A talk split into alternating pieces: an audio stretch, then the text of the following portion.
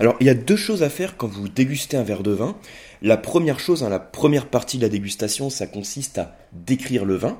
Donc parler des différentes étapes de la dégustation, visuel, olfactif, gustatif. Donc simplement décrire ce qu'on observe et ce qu'on ressent, et ce qu'on sent d'ailleurs aussi. Et la deuxième partie, ça va être décrypter. Hein, dis toujours on décrit, puis on décrypte. Et la phase de décryptage, comme la phase de, description du vin, hein, ça demande de connaître un petit peu de euh, théorie sur la dégustation. Donc c'est ce que j'essaye de vous, de vous transmettre sur le vin pas à pas, euh, également dans, les cours du Coam. Parce qu'à chaque fois, c'est des repères qu'il faut assimiler, qu'il faut mémoriser et qu'il faut pratiquer le plus souvent possible pour bien les, les assimiler.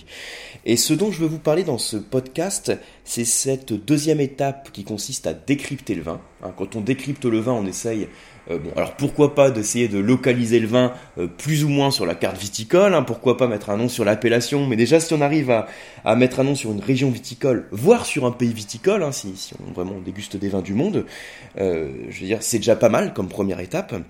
Euh, il y a d'autres étapes hein, qui consistent à essayer de mettre un nom sur euh, ou en tout cas qualifier le mode de vinification du vin, est-ce qu'il y a eu un élevage en fût de chêne, ou bien en termes de climat, est-ce que c'est un climat qui est plutôt frais, plutôt clément, etc.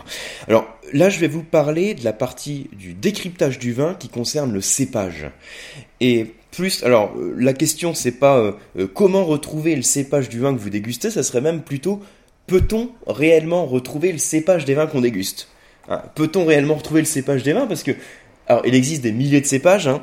Euh, alors, je rappelle, hein, le cépage, c'est le type de raisin qu'on utilise euh, pour, euh, pour vinifier le vin.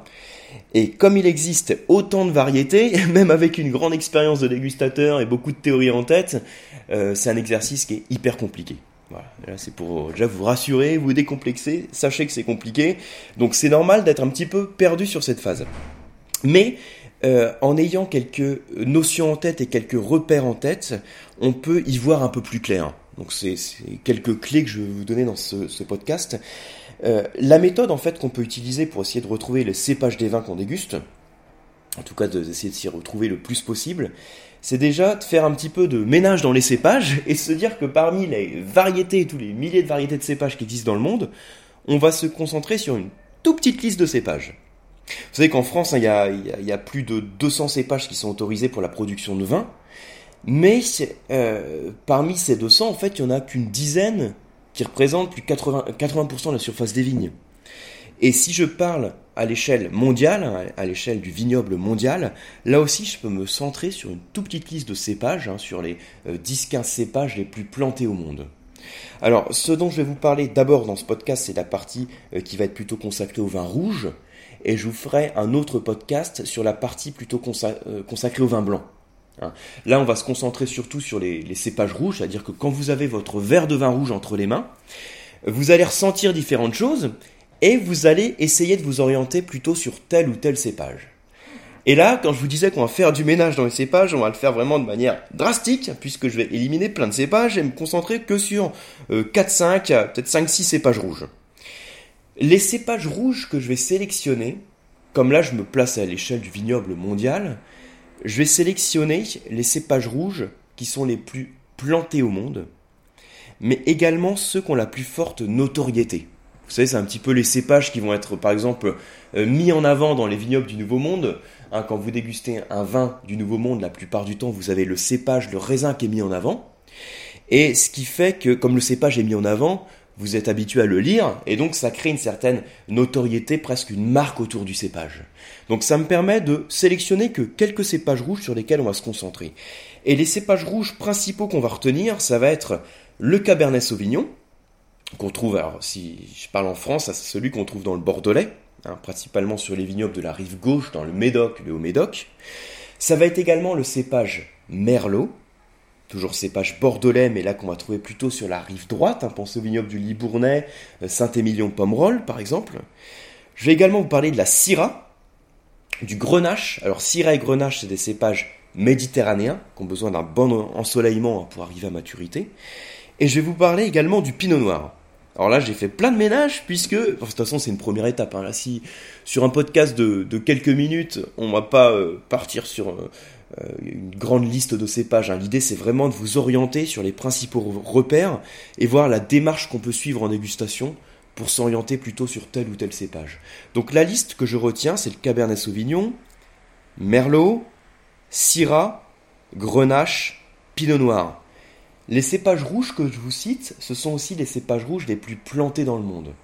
Alors, il y en a un autre en fait dans la liste qui fait partie des cépages rouges les, les plus plantés dans le monde, c'est le Tempranillo. Je devrais prononcer Tempranillo, puisque c'est un cépage d'origine espagnole euh, qui représente, alors je crois que c'est plus de 5% euh, de la surface du vignoble mondial, donc c'est pas mal, hein, c'est pas mal du tout, mais je le cite pas dans la liste parce que c'est un cépage qui est moins exporté dans les vignobles du monde, et comme il est moins exporté, il est aussi moins mis en avant sur l'étiquette, et donc il a moins de notoriété. Donc je vais essayer de me concentrer plutôt sur les cépages qu'on retrouve, euh, qu'on va planté par défaut hein, dans plusieurs vignobles du monde quand on cherche à mettre en avant un vin et à faire pousser un cépage donc à une certaine notoriété. Donc la petite liste, hein, la short list que je, retiens, c'est Cabernet Sauvignon, Merlot, Syrah, Grenache, Pinot Noir. Alors évidemment c'est un gros raccourci, hein. il, y a, beaucoup de cépages euh, sur lesquels je fais de la passe, il y, a des, dizaines de cépages déjà sur lesquels je fais de l'impasse, même si je veux me concentrer sur les cépages les plus plantés, et après si vous voulez être très précis évidemment vous pouvez en apprendre beaucoup plus. Mais là je répète, l'objectif euh, d'un format court comme ce podcast, c'est plutôt de euh, essayer d'aller à quelque chose de plus simple, sans être trop simpliste, hein. donc je prends quand même les cépages, mon raisonnement comme je vous dis c'est les cépages les plus plantés et à plus forte notoriété. notoriété. Alors, comment je m'y retrouve là-dedans? La démarche à avoir, c'est de se concentrer sur trois choses dans la dégustation. Vous avez votre verre de vin rouge et vous allez vous concentrer sur trois choses. D'une part, vous allez vous concentrer sur l'aspect visuel. On va observer principalement dans l'aspect visuel l'intensité colorante, déjà pour faire une première élimination dans les cépages. La deuxième chose dont je vais vous parler, ensuite, au-delà de l'aspect visuel, ça va être l'aspect gustatif. Et pour essayer de mettre euh, la main, ou plutôt le nez, sur tel ou tel cépage, on va se concentrer sur l'équilibre entre les tanins et l'onctuosité. Donc hein, je vais vous en parler tout de suite de manière euh, le, plus simple et le plus euh, précis possible. Et ensuite, la troisième chose sur laquelle on va se concentrer hein, quand vous aurez votre verre de vin rouge entre les mains, c'est au niveau de l'identification de certains arômes qui peuvent vous mettre sur la piste de tel ou tel cépage. Donc voilà un peu la méthode. Alors on imagine, hein, vous vous servez votre verre de vin. Alors on va dire que c'est euh, que vous le dégustez à l'aveugle, vous voyez pas l'étiquette, vous savez pas ce que vous dégustez, et vous allez essayer de vous orienter vers tel ou tel cépage. Alors, je vous répète, hein, j'ai fait la passe sur plein de cépages, mais on va essayer quand même de euh, s'orienter sur un des cépages à plus forte notoriété, sur un des cépages les plus plantés dans le monde, sachant, je répète, que si on n'a qu'une shortlist de 5 cépages comme vient de le faire, euh, il y a plein de cépages qu'on loupe, et donc vous aurez beaucoup de chances de vous planter parce que vous allez manquer de précision et vous allez manquer de données pour vous orienter sur tel ou tel autre cépage, mais c'est pas grave, là notre objectif c'est d'avoir une démarche euh, sur trois étapes, hein, couleur, équilibre tanin, et arôme, pour s'orienter sur les cépages principaux. Et après, avec cette démarche, vous allez pouvoir l'enrichir d'autres cépages rouges qui sont également euh, très représentés dans les vins que vous dégustez. Première chose, donc j'ai ma liste de cépages, j'ai mon verre de vin entre les mains et j'observe l'intensité colorante. au niveau de l'aspect visuel, il y a plein d'autres trucs qu'on observe. Hein, là, je vous dis, euh, si vous voulez voir tout ce qu'on observe, vous pouvez déjà jeter un coup d'œil au petit euh, guide comment déguster le vin qui est disponible sur le vin pas à pas. Je crois que c'est euh, le vin pas à pas slash comment déguster le vin. Hein, ça doit être ça. Vous pouvez télécharger le petit guide où là je vous donne euh, la description plus détaillée de l'aspect visuel. Mais là on va simplement se concentrer sur l'intensité colorante. Parmi tous ces vins, il y a un des cépages, parmi tous ces cépages, pardon, il y en a un qui se distingue parce qu'il a une intensité colorante qui est différente des autres il va avoir une intensité colorante qui va être beaucoup plus pâle que les autres cépages rouges. Le cépage rouge, parmi la liste que je vous ai donnée qui a l'intensité colorante la plus pâle, c'est le pinot noir. C'est-à-dire que si vous comparez deux verres de vin rouge, un verre de vin de pinot noir et un autre de cabernet sauvignon, a priori le plus foncé, ce sera le cabernet sauvignon, le plus pâle, ce sera le pinot noir. Ce sera le pinot noir, pourquoi? Parce qu'il a un rapport peau sur jus beaucoup plus en faveur du jus qu'en rapport de la peau. C'est la peau qui apporte les pigments colorants. Donc quand vous avez une peau fine par rapport au jus qui est fourni par la baie de raisin, on va avoir une intensité colorante qui va être plus pâle. Donc le pinot noir, par défaut, hein, si je veux avoir un grand repère, je vais me dire c'est celui qui donne l'intensité colorante la plus pâle. Voilà. Donc j'observe mon verre de vin. Je me dis déjà si j'ai une intensité colorante qui est très pâle, c'est-à-dire que je penche mon verre de vin, je mets mes doigts derrière et j'arrive à distinguer les, phalanges, hein, j'arrive à bien voir à travers le verre, je peux me dire que l'intensité colorante de mon vin rouge est plutôt pâle. Et donc, j'ai plusieurs facteurs qui font que le, vin rouge va être pâle, mais là je me concentre sur le cépage, et je sais que le cépage rouge qui donne l'intensité colorante la plus pâle, c'est le pinot noir. Donc je peux peut-être m'orienter vers le pinot noir, c'est un indice qu'on peut avoir. Ensuite, donc ça c'est l'intensité colorante, hein, ce qu'on peut caractériser. Ensuite, pour aller beaucoup plus loin, en termes de dégustation, on va se concentrer sur l'équilibre entre les tanins et l'onctuosité. Alors, les tanins, donc j'en ai parlé plein de fois, donc vous êtes peut-être familiarisé avec cette notion, mais au cas où, je vous explique en 30 secondes euh, comment caractériser les tanins en bouche. Quand vous avez un vin rouge en bouche, vous avez souvent cette sensation de langue qui accroche au palais. Ça assèche la bouche, c'est un peu âpre, c'est râpeux, c'est astringent, ça crée une certaine amertume en bouche. Tout ça, c'est une sensation qui est apportée par les tanins. Les tanins dans le vin rouge, ils sont apportés par la peau, également par les rafles, hein, toutes les parties ligneuses, voire les pépins. Alors il y a certaines personnes qui sont très sensibles au tanin, qui n'aiment pas du tout ce côté euh, râpeux astringent, d'autres qui sont beaucoup plus familiarisés dans les dégustations à déguster ce type de vin au profil tannique, hein, comme euh, les Cahors, cépage Malbec, euh, les Madirans avec le cépage Tanat, ou certains Cabernet Sauvignon hein, sur les Pauillac, les Saint-Estèphe, les Saint-Julien, qui sont des vins avec des structures tanniques très marquées, donc on a la langue qui accroche au palais. Euh, et donc vous avez effectivement une distinction qu'on peut faire entre les différents cépages et on peut créer une échelle de, de tanin, si vous voulez, entre les différents cépages. Parmi les cépages que, que je vous ai cités à l'instant, les Cabernet Sauvignon, Merlot, Syrah, Grenache et Pinot Noir, donc déjà le cépage qui a priori va apporter le moins de tanin en bouche, c'est le Pinot Noir. Alors, Normalement, ça ne doit pas vous surprendre que ce soit le pinot noir, puisque euh, je vous ai dit que c'est un, cépage dans lequel le rapport peau sur jus était plutôt en faveur du jus, donc il a peu de pigments colorants, mais il faut savoir que les tanins dans le vin sont également apportés en grande partie par la peau, bon par les pépins également, hein, mais par la peau, et donc quand vous avez une peau qui est moins présente dans la macération, logiquement on va avoir une robe plus pâle et aussi des tanins qui vont être moins marqués en bouche. Donc sur l'échelle des tanins, celui qui est le plus faible, hein, celui pour lequel vous allez avoir la langue qui accroche le moins au palais, ça va être le pinot noir. Bien. Ensuite, juste au-dessus du pinot noir, dans cette échelle des, tanins, vous avez le grenache. Le grenache, c'est un cépage méditerranéen euh, qui est rarement utilisé en monocépage. Dans l'approche hein, en cépagement méditerranéen, vous savez que vous avez souvent des vins euh, d'assemblage.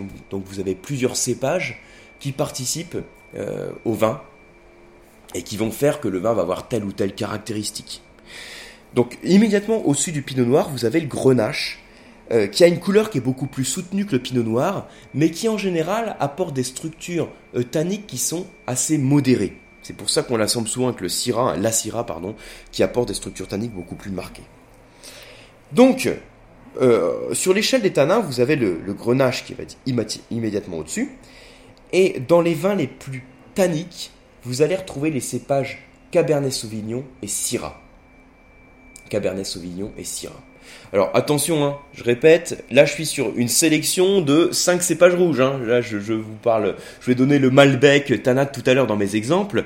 Mais là dans ma méthode, on va dire pour simplifier l'approche, je me suis concentré que sur Cabernet Sauvignon, Merlot, Syrah, Grenache et Pinot Noir. Donc, les plus tanniques, quand vous avez votre verre de vin et que vous le mettez en bouche, quand vous avez la langue qui accroche le plus au palais, si vous avez une structure qui vous semble tannique en bouche, vous allez être plutôt sur les approches Cabernet Sauvignon ou Syrah. Comment faire la distinction entre un Cabernet Sauvignon et une Syrah en bouche? On va la faire principalement au niveau de l'équilibre tanin, onctuosité, acidité. Le plus souvent, la Syrah va vous donner des vins qui vont certes avoir une structure tannique qui va être marquée, mais comme c'est des vins qui ont plus de gras, plus d'onctuosité, hein, ce côté plus alcooleux, ce gras a tendance à envelopper les tanins, et les tanins perçus vont être un peu moins marqués, et vous avez une sensation de gras qui est plus importante en bouche. Alors que sur un encépagement qui est dominé par le Cabernet Sauvignon, vous avez beau avoir des tanins Comme vous avez également moins d'onctuosité que sur la Syrah, également plus d'acidité, en général vous avez une structure euh, acide qui est plus marquée, tanin plus acidité renforce la sensation de tanin, crée ce côté un petit peu, euh, une légère amertume en bouche. Donc vous voyez la distinction, là c'est une distinction que j'essaye de vous, vous décrire en termes de sensation. Entre un verre de Cabernet Sauvignon et un verre dominé plutôt par un cépage Syrah, la sensation va être différente en termes de l'équilibre perçu entre les tanins, onctuosité, acidité. Certes, le niveau de tanin est important dans les deux vins, mais vous avez une sensation tannique qui est plus importante dans le cas du Cabernet Sauvignon à cause du niveau d'acidité qui renforce le niveau de tanin perçu. Alors j'espère que vous y retrouvez, hein, parce que c'est un podcast. Euh, le principe du podcast, c'est un format audio. Donc euh, si ça va un petit peu vite, n'hésitez pas à le réécouter. Hein, c'est vraiment des, des repères que, que, je vous donne. Euh, là, la démarche que j'ai eue, c'est d'abord vous parler de la couleur, ou c'était, enfin l'intensité colorante, où c'était très facile, puisque j'ai éliminé principalement le cépage Pinot Noir dans la dégustation. Enfin, j'ai distingué principalement le cépage Pinot Noir. Mais maintenant que je suis sur l'équilibre tanin-onctuosité, voire tanin-onctuosité-acidité, je vais un petit peu plus dans le détail. Alors, donc je vous ai dit, Cabernet Sauvignon, Syrah, on les distingue par rapport aux équilibres euh, tanin-onctuosité-acidité. Et maintenant, si je vous parle du cépage Merlot, hein, qui est dans ma liste des cépages dont on parle dans ce podcast, il va avoir un niveau de tanin perçu qui va être moins important qu'un Cabernet Sauvignon ou qu'une Syrah, une onctuosité, un grain qui va être bien présent, ce qui fait que vous, allez avoir euh, un équilibre tanin-onctuosité qui va être finalement euh, plutôt équilibré. C'est un cépage qui va avoir une certaine rondeur. Et euh, si je reprends mon échelle de, de tanin perçu en bouche, hein, quand vous dégustez votre verre de vin rouge, celui qui a le moins de tanin perçu en bouche, donc c'est le pinot noir. Juste au-dessus, je vais avoir grenache, ensuite merlot, et ensuite syrah cabernet sauvignon. Vous voyez un petit peu la distinction que je vous fais entre les, euh, les différents cépages. Alors, là, on a fait des distinctions par rapport aux sensations qu'on a en bouche. Maintenant, comme je vous disais tout à l'heure, il y a une troisième piste sur laquelle vous pouvez vous attarder pour essayer de faire la distinction entre ces grands cépages. Ça va être de s'attarder sur l'aspect olfactif et donc principalement sur les arômes. Alors, vous savez que dès qu'on parle d'arôme, pour essayer de s'orienter sur tel ou tel cépage, c'est souvent un exercice là aussi assez périlleux parce qu'il y a beaucoup de facteurs qui rentrent en compte et qui font que euh, tel vin va avoir plutôt tel type d'arôme qui vont être dominants. Mais effectivement, il y a des précurseurs d'arômes qui sont apportés par la baie de raisin et pas seulement par le mode de vinification et pas seulement par le climat, euh, ce qui fait qu'on va pouvoir essayer de s'orienter euh, par certains arômes qu'on va retrouver dans le verre de vin. Alors là aussi, comme repère, ce que je peux vous donner, quand vous sentez votre verre et que vous avez plutôt des arômes qui vont être dominés par un côté euh, sucré. Alors c'est délicat de dire sucré hein, parce que le sucre c'est une saveur. Alors au nez, euh, le sucre n'a pas d'odeur. Mais quand je dis qu'on a une saveur sucrée qu'on retrouve en termes olfactifs, même si c'est un grand raccourci, ce que je veux vous transmettre comme idée, c'est qu'on a plutôt des fruits qui paraissent mûrs, plus confiturés, plus macérés à l'eau de vie, des fruits qui vraiment, euh, au lieu d'avoir des fruits rouges qui soient un peu verts et qui manquent de maturité, on a quelque chose qui va être très mûr au nez. Et quand vous avez plutôt ce côté assez mûr qui domine au nez, on va s'orienter plutôt sur des cépages de type méditerranéen. Et c'est pour ça que si je reprends ma liste des cinq cépages rouges sur lesquels on se centre, je vais tout de suite vous orienter plutôt vers les cépages Syrah ou Grenache par exemple. Si vous sentez votre verre de vin à l'aveugle, vous me dites je suis sur un des grands euh, cépages, hein, là sur, sur ma petite liste de cépages que j'utilise, et que je ressens plutôt des arômes qui sont euh, sur des fruits qui sont très mûrs, je m'oriente sur un, vignoble aussi au, climat plus clément, plus ensoleillé, donc sur des cépages plus méditerranéens, et donc plutôt, hein, quand je considère ma liste, sur la Syrah ou le Grenache. Hein, le côté euh, liqueur de cassis, le côté un petit peu garrigue, épices, fruits mûrs, va plutôt vous orienter vers les syrahs et grenaches. Les syrahs, en termes aromatiques, il y a aussi quelques marqueurs olfactifs qui sont caractéristiques, comme la violette. Alors la violette, quand vous la retrouvez en dégustation à l'aveugle, hein, souvent on voit sur les cours d'onologie, dès, qu'on la retrouve en dégustation à l'aveugle, on est content, on se dit tiens c'est le marqueur olfactif de la syrah, donc a priori on a ce cépage dans l'encépagement.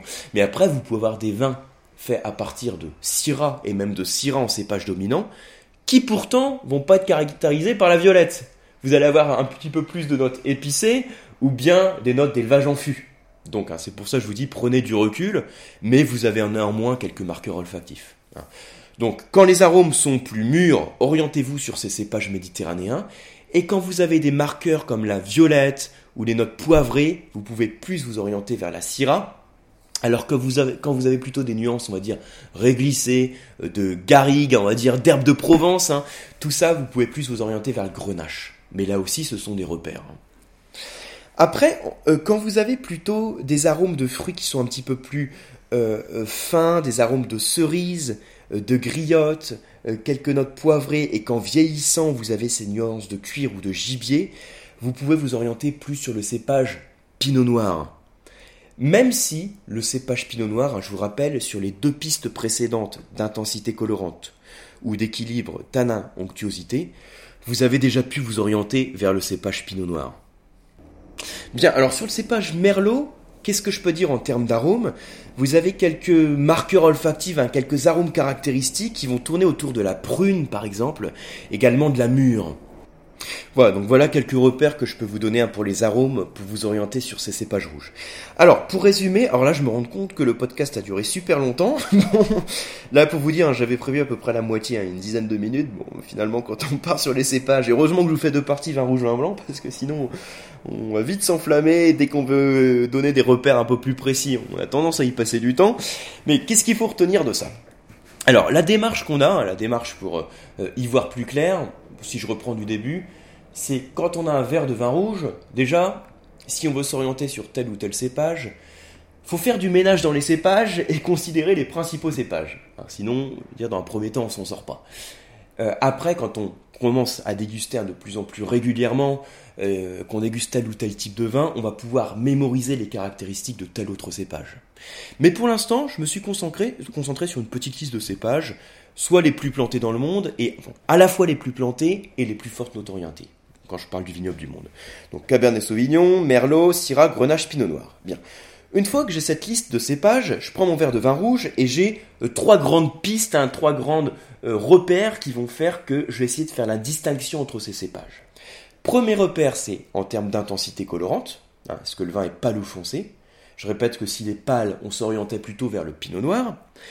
Ensuite, l'autre piste, ça va être en termes là, gustatifs sur la structure des tanins et notamment l'équilibre entre les tanins l'onctuosité, tanins acidité. Je vous ai dit celui pour lequel les tanins étaient les plus fins, le plus délicat, ce sera plutôt le pinot noir.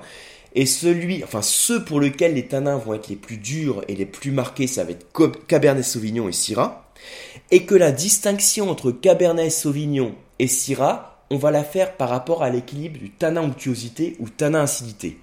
Quand on, a un équilibre tanin onctuosité hein, qui est plutôt présent, on va s'orienter sur la Syrah. Et tanin acidité, qui est bien marqué, on va s'orienter sur le Cabernet Sauvignon, parce que le jus du Cabernet Sauvignon est assez riche en acidité. Et ensuite, pour Grenache et Merlot, hein, qui sont les deux cépages qui nous restent dans cette petite liste qu'on considère, le Grenache va être dominé par une certaine onctuosité et un niveau de tanin qui va être beaucoup plus fin. Et le Merlot va avoir un niveau de tanin donc qui va être plus modéré par rapport à la Syrah ou au Cabernet Sauvignon, un niveau d'onctuosité qui va être plutôt présent, et donc un équilibre tanin-onctuosité qui va faire qu'on a quelque chose d'assez, pour faire simple, hein, quelque chose d'assez équilibré en bouche. Il n'y a pas quelque chose qui va euh, ressortir ou dominer de manière très forte. Hein. On dit que c'est un cépage qui apporte de la rondeur, hein, comme je vous disais tout à l'heure. La troisième piste, c'est en termes d'arôme, où là, on va s'orienter en fonction des sensations que l'on a, et notamment euh, le degré de maturité du fruit. Donc voilà pour tous ces petits repères en espérant que ça puisse vous aider la dégustation. Sur le prochain podcast, je vais reprendre la même démarche pour vous parler des cépages blancs et voir comment on peut faire une distinction, essayer de, de mettre un nom sur le cépage du vin blanc qu'on déguste.